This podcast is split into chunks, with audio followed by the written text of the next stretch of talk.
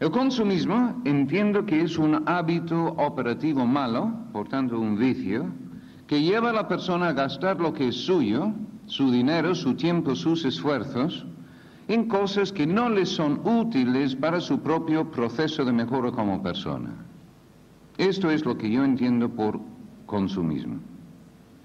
Lo curioso es que si hoy día estamos viviendo en una sociedad de consumo, no significa que el consumismo sea problema de los tiempos actuales, porque fue problema planteado ya por Platón en su tiempo y lo describe además en la República. En la República, cuando habla de su ciudad ideal, entonces sugiere que habría que echar a todos los comerciantes fuera de la ciudad y además ser comerciante sería trabajo de esclavo. Yo no estoy sugiriendo que habría que echar a todos los comerciantes fuera de la ciudad en los tiempos actuales, indudablemente esta no es la cuestión. Sin embargo, es interesante ver por qué lo dice. Y lo dice porque dice que el hombre libre, el ciudadano auténtico, debe de estar buscando la verdad. Y en cambio la persona que está atado a los bienes materiales, atado, entonces tiene que ser esclavo porque es esclavo de los mismos bienes materiales con que está tratando. Tenemos entonces, creo yo, en los tiempos actuales el mismo problema que siempre, que es un hábito operativo malo que lleva a las personas a gastar lo que es suyo en cosas que no les son útiles para lograr esta mejora personal. Y luego también tenemos otro aspecto que creo que es seguramente igual de importante, y esto es el tipo de producto con que nos encontramos en la actualidad. ¿Qué tipos de productos encontramos en 1993 que no había hace años? Recomiendo esto como un ejercicio para todos ustedes. Es muy divertido incluso, pero instructivo también, de volver a casa y en un momento apuntar una relación de las cosas que ustedes tienen en casa que no tenían sus abuelos. Es impresionante la cantidad de distintas cosas que hay. Bueno, bien, pero ¿cuáles son los productos de los tiempos actuales que nos pueden interesar como educadores? Pues yo entiendo que hay muchos productos que evidentemente pueden ser aprovechados muy bien en términos educativos, pero también hay muchos productos que es muy difícil de aprovechar en términos educativos. Sencillamente porque el empresario cumple con su misión produciendo toda una serie de bienes materiales para que luego la gente pueda ejercer su derecho, cuestión de derecho natural, de adquirir y poseer bienes. Pero el fabricante inicialmente produce bienes para satisfacer las necesidades básicas del hombre. Cuando ya están cubiertas las necesidades básicas, ¿cómo puede seguir produciendo? Tiene que crear necesidades. Si lograse crear necesidades educativas, no habría ningún problema en el planteamiento de la sociedad de consumo actual. Sin embargo, no se hace así. Algunos de los productos sí que se puede aprovechar educativamente, pero hay muchos que no. Entonces lo que se hace es producir toda una serie de bienes materiales que se relaciona con los valores, lo que aprecian más las personas que viven en un tiempo determinado. Y yo les sugeriría a ustedes que en los tiempos actuales hay principalmente productos relacionados con cuatro valores, que son los cuatro valores que yo he encontrado en muchos viajes por distintas partes del mundo como especialmente relevantes para la toma de decisiones de los padres normales y corrientes. Es decir, que la mayoría de las personas que yo he encontrado tienden a tomar decisiones en sus familias de acuerdo con alguno o un conjunto de los valores que ahora voy a mencionar. Primer valor que yo noto en la actualidad, el placer.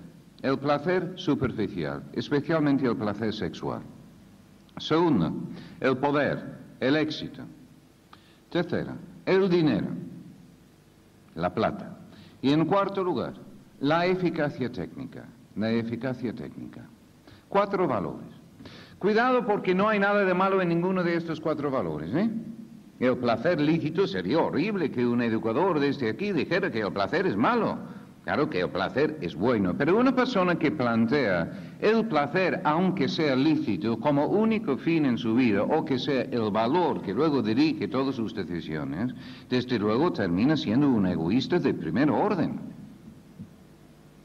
O una persona que plantea el poder, el éxito, desde luego tener mucho éxito profesional, prestigio, para mejor servir a los demás, también es muy bueno. Pero si personas únicamente buscan el prestigio y el éxito, lo más probable es que lo van a hacer para dominar a los demás, no para servirles.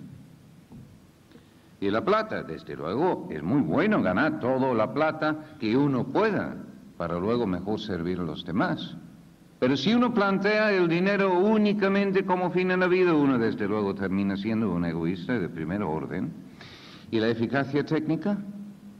La eficacia técnica, desde luego, es necesario para un alto rendimiento, pero si yo planteo únicamente la eficacia técnica, termino deshumanizando la sociedad. De hecho, de estos cuatro valores que hay uno que me preocupa más que los otros. El último valor, la eficacia técnica, porque está mejor visto. Y es lo que más daño puede hacer la sociedad, determinar tratando a las personas como cosas Bien, yo no sé si ustedes están de acuerdo en que tengo razón respecto a estos valores. La verdad es que yo no tengo ningún tipo de justificación científica, ninguna investigación sólida para justificar lo que acabo de decir. Ahora, lo que sí es cierto que he observado bastante en los escaparates al viajar por el mundo y también he intentado ver anuncios en la televisión para ver en qué estaban inspirados estos anuncios. Y para darles una idea de lo que quiero decir, poco tiempo he tenido aquí en Argentina, la verdad, para ver la televisión y menos para ver los anuncios. Pero en España, para darles algún ejemplo, tenemos un anuncio que pretende vender colonia para señores. Claro, la gente que quiere vender colonia para señores lo tiene bastante difícil porque todavía no han inventado el sistema que permite sacar el olor de la colonia en nuestras salas de estar. Menos mal, porque imaginen ustedes, colonia seguido con carne para perros y luego, no sé, al final de la tarde sería una cosa absolutamente asquerosa. No lo han inventado, entonces, ¿cómo pretenden vender esta colonia en este anuncio? Pues ponen una chica guapa debajo de una palmera al lado del mar con un puesto de sol y luego aparece la botella de colonia. ¿Pero qué tiene que ver la botella de colonia con una chica guapa debajo de una palmera al lado del sol con un puesto de sol? Absolutamente nada. Pero yo supongo que la persona que está viendo este anuncio está pensando, seguramente subconscientemente, mire, si yo compro esta colonia, yo voy a terminar como este chico va debajo de la palmera, no más con puesto eso. Cómprame y ya verás lo bien que lo vas a pasar, es el mensaje. Ahora, en torno a Navidades en España, ya ha empezado la campaña, hay una cantidad de anuncios de colonia para hombres todos inspirados en un único valor, placer sexual, todos ellos. El año pasado 18, todos inspirados en el placer sexual. O si quieren ver otros tipos de anuncios de este tipo, pues hay un anuncio de que tiene una chica abandonada solita con granitos por toda la cara, además despenada, no sé por qué despenada, pero al principio en la primera secuencia, despenada. Luego pone la crema mágica, segunda secuencia. ¿no? En la tercera secuencia no solo han desaparecido los granitos, sino que ahora está penado, que no sé lo que tiene que ver con la crema. Y además hay cuatro chicos altos y guapos alrededor suyo. ¿Cuál es el valor? Eficacia técnica. Eficacia para la atracción del hombre, pero también para quitar los granos. Ya verán ustedes, ya verán ustedes, si quieren mirar algunos anuncios, como tengo razón, en que en la mayoría de los anuncios se basa precisamente en alguno de estos valores, que insisto, no son malos en sí, pero sí que son malos. Si uno no plantea en la vida la posibilidad de también apreciar cosas como la comprensión, la generosidad, la sinceridad, Entonces lo que yo busco inicialmente es un planteamiento en la sociedad de consumo que dice, de acuerdo, yo acepto que haya productos por aquí, pero yo quiero aprovechar los productos buscando el bien de mis hijos, buscando mi propio bien. Y esto significa que los valores que hay detrás de los productos debe de conocerlos, De tal manera que lo que yo adquiero o como yo gasto mi tiempo con qué tipo de producto, de hecho esté relacionado con valores que valen la pena. Creo que en primer lugar hay que decir que lo que interesa es ayudar al adolescente a reflexionar, a pensar. Pero enseñar a pensar, a enseñar a reflexionar, no es enormemente sencillo porque hay una serie de dificultades en los tiempos actuales que dificultan el mismo proceso de reflexión. Luego hablaré de reflexionar para qué, pero para que ustedes vean que no es tan sencillo como puede parecer inicialmente. Creo que, de hecho, algunos de ustedes aquí presentes también habrán caído en alguno de los, lo que yo llamaría dos enfermedades de los tiempos actuales que dificultan o impiden el proceso de reflexión que todos necesitamos para luego actuar congruentemente con los valores que creemos importantes en la vida. La primera enfermedad es la actividad frenética incesante.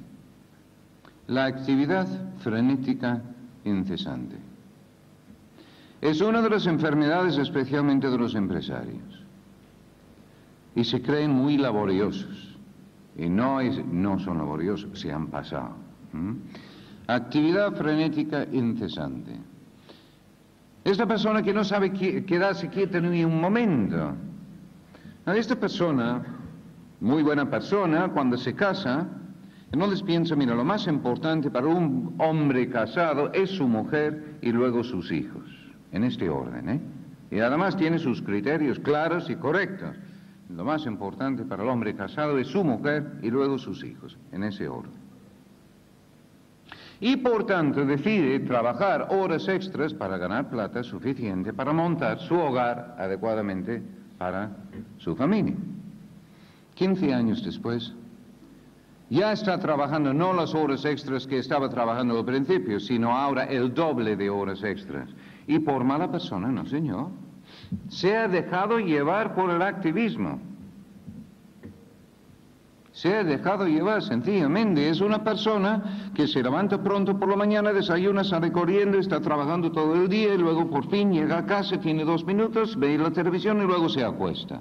Se levanta otra vez el día siguiente y está desayunando, luego sale tres llamadas telefónicas, luego sale y está trabajando y luego por fin llega un poquitín antes, pero diez minutos antes, que justo le deja tiempo para arreglar no sé qué y se acuesta. Luego pasa el día siguiente y sale y va saliendo, entrando, saliendo, entrando. Y de repente rompe una pierna o algo así y se sienta. Porque antes estaba de pie o acostado, nunca estaba sentado, ¿no? Y se sienta. Y al sentarse de repente piensa. ¿Y qué piensa? ¡Qué barbaridad! No he pensado en los últimos tres meses. Estoy exagerando el tema un poco, evidentemente, pero miren ustedes cómo la actividad puede con uno. Hay un dicho antiguo suizo que dice, Sprechen ist Silben, Schweigen ist Golden. Para la gente que no entiende muy bien el alemán. Hay otro dicho en inglés. Que dice, What is this world so full of care, there is no time to stand and stare. Qué acento, ¿eh? ya han notado, ¿no? Esta frase en alemán, ¿qué quiere decir? Sprechen ist Silben, Schweigen ist Golden. La palabra es de plata el silencio de oro. ¿Qué decimos hoy día es oro? El tiempo es oro. El tiempo es oro porque el hombre de hoy quiere llenar su tiempo con actividad rentable. Y en cambio nuestros antepasados estaban dispuestos a contemplar lo que tenía valor permanente. Yo no estoy sugiriendo que debemos de ser totalmente contemplativos, pero sí buscar un equilibrio, mejor dicho, una armonía entre reflexión y acción, una acción reflexiva de saber que lo que estamos haciendo efectivamente esté relacionado con lo que creemos es más importante en la vida. Si no, habrá una incongruencia total en lo que estamos haciendo constantemente y además dentro de los hijos. Nos dejaremos llevar para los estímulos de la sociedad de consumo. Terminaremos actuando de acuerdo con el poder, con el dinero, etcétera, etcétera. Igual ustedes no creen que lo que estoy diciendo, pero miren lo que sucede.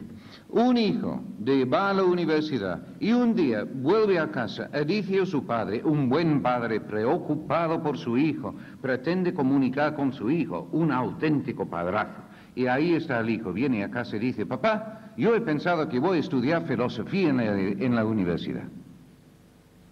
¿Qué le responde el padre? Eres un imbécil. Vamos, esto como suave, ¿no? Esto como suave. ¿eh? ¿Qué tiene el padre en su cabeza cuando está contestando? Hombre, que con la filosofía uno tiene éxito, uno no tiene dinero. Seguramente tiene razón, pero estos son los valores que tiene en la cabeza.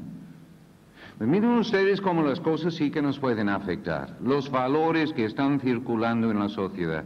Entonces, por un lado digo la actividad frenética incesante, pero también hay una segunda enfermedad que está en este dicho que hemos visto en alemán. Pero primero, ¿qué quiere decir esto en inglés? ¿Qué es este mundo tan lleno de preocupaciones que ni siquiera hay tiempo para pararse a reflexionar? Las preocupaciones nos llevan a la actividad. Pero, digo, hay otra enfermedad. La palabra es de plata y el silencio de oro. ¿Cuál es la enfermedad? El ruido. El ruido. ¿Qué hacen sus hijos adolescentes cuando vuelven a casa? Ponen la televisión, un disco, los Si son chicas, cogen el teléfono para hablar con alguna amiga. Si son chicos, buscan algún amigo que tiene una motocicleta de mucha potencia. Ruido, ruido, ruido por todas partes. ¿Y por qué tanto ruido? Bueno, tampoco quiero ser demasiado simple en esta cuestión, pero por lo menos en parte, porque la persona cuando no está en acción y cuando no está con ruido, automáticamente empieza a reflexionar sobre lo que tiene aquí por dentro. Y cuando empezamos a reflexionar sobre lo que tenemos aquí por dentro, siempre, pero siempre descubrimos algo que no nos gusta. Y en ese momento tenemos dos opciones. Uno, asumir responsablemente cómo somos e intentar luchar para superarnos o evadir.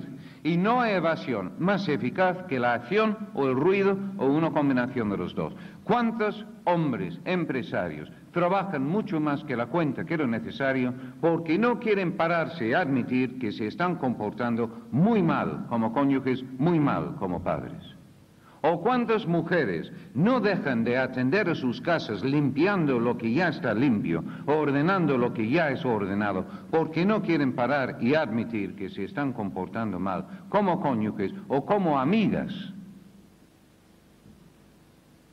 La acción y el ruido son dos enfermedades que no permiten esta actitud reflexiva que yo estoy sugiriendo. Es necesario para luego enfrentarse inteligente y responsablemente con la sociedad de consumo en que estamos viviendo.